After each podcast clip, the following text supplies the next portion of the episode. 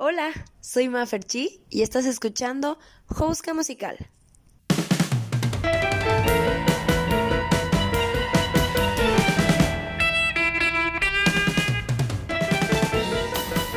Houska, dícese de aquella conversación hipotética que está una y otra y otra vez dentro de tu cabeza.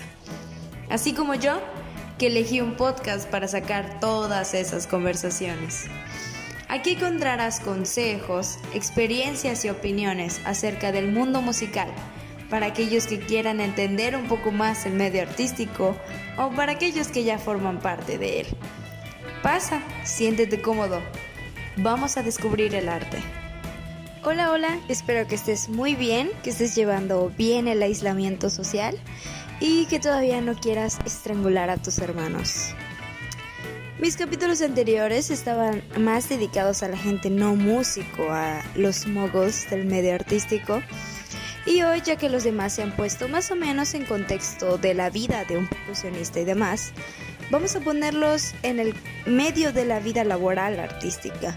Y vamos a platicar de estar o trabajar en una orquesta, específicamente como percusionista, porque es totalmente diferente a los demás instrumentos. A mis amigos ahí afuera, percusionistas que puedan estar escuchando mi podcast, aquí les van cuatro consejos para no aburrirte tocando en la orquesta. Mira, la orquesta es una cosa hermosa y peligrosa, llena de drama, chisme, amistad y música, por supuesto.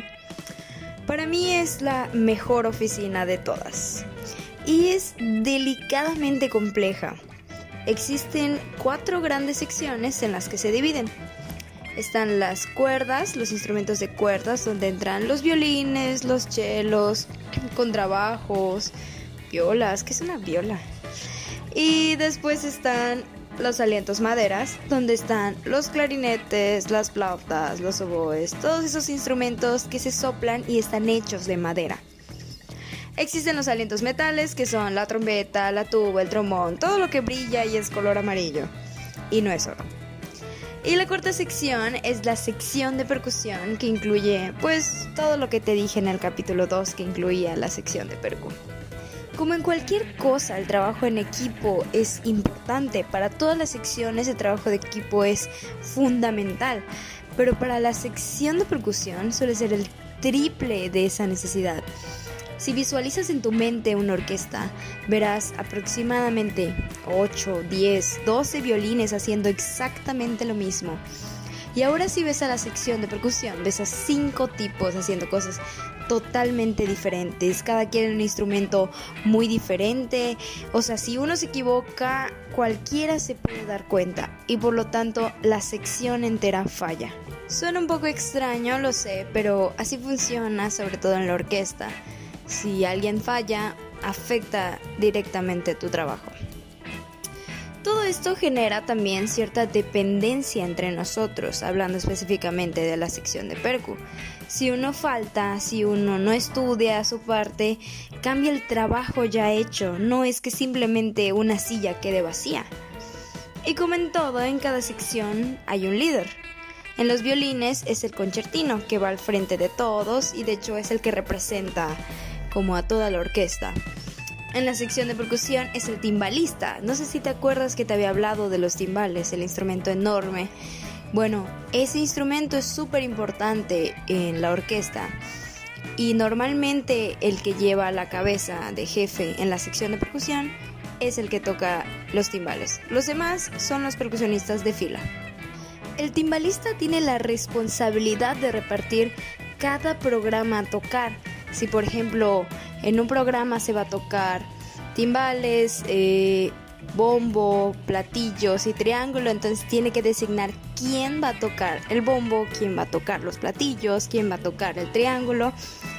Y normalmente esto igual genera controversias o discusiones entre los miembros de la sección. Nunca falta el típico que dice, ay, yo no quiero tocar el triángulo, es muy pequeño, me aburro mucho y pues yo creo que es importante por eso que la sección se lleve muy bien. Ahora, ¿por qué te digo que nos aburrimos?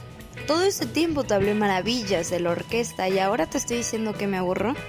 Bueno, es porque la percusión son un instrumento no tan antiguo. Así que la música, pues, del periodo clásico o un poco más para allá, incluye mayormente solo los timbales, con 500 compases de espera, 3 golpes y otros 500 compases de espera. Así que sí, los memes son reales, somos expertos en contar compases. Así que amigo percusionista, aquí te van cuatro consejos para no aburrirte, o mínimo para sobrellevar tantito esa contadera de compases. Número 1. Apréndete la música. Si sabes que eres pésimo para contar compases o si sabes que tienes una mente no precisamente concentrada, la mejor alternativa es escuchar tanto la música hasta que la sueñes y puedas saber cuándo tocar sin necesidad de contar.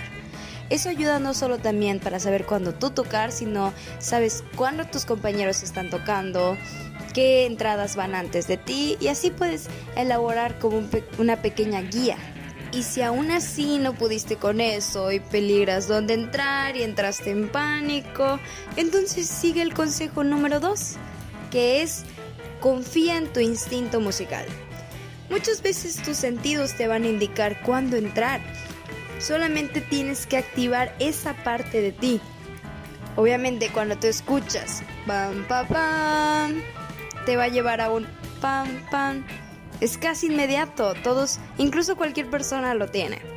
Y relájate, por Dios, todos cometemos errores. Número 3. Aprovecha a los compositores mexicanos. Sobre todo ellos escriben cosas locamente hermosas para percusión. Así que si en tu orquesta quieren tocar Semayá, Noche de los Mayas o incluso el estreno mundial del Guapango de Moncayo, puede ser entretenido. Así que aprovechalo al máximo. Y si tu orquesta no tiene planes de tocarlo, no pierdes nada proponiéndolo.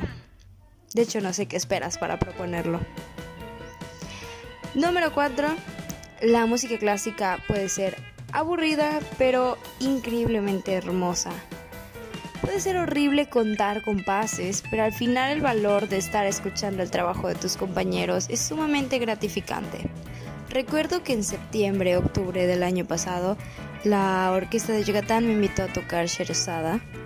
No sonaba muy divertido a primera instancia, pues yo iba a tocar el triángulo y después me llegó la partitura y vi que tenía muchísimos compases de espera pero después de esos compases de espera la partitura no era precisamente fácil.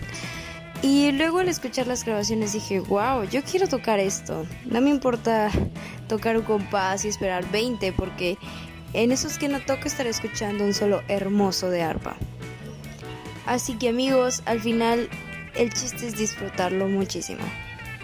Y bueno, eso es todo lo que yo tengo para decirte, transmitirte el día de hoy. Es un capítulo relativamente corto comparado con el de preguntas incómodas, pero espero haberte entretenido un ratito para evitar planes o pleitos maritales en casa. Gracias por escuchar este espacio donde pongo un pedacito de mi alma.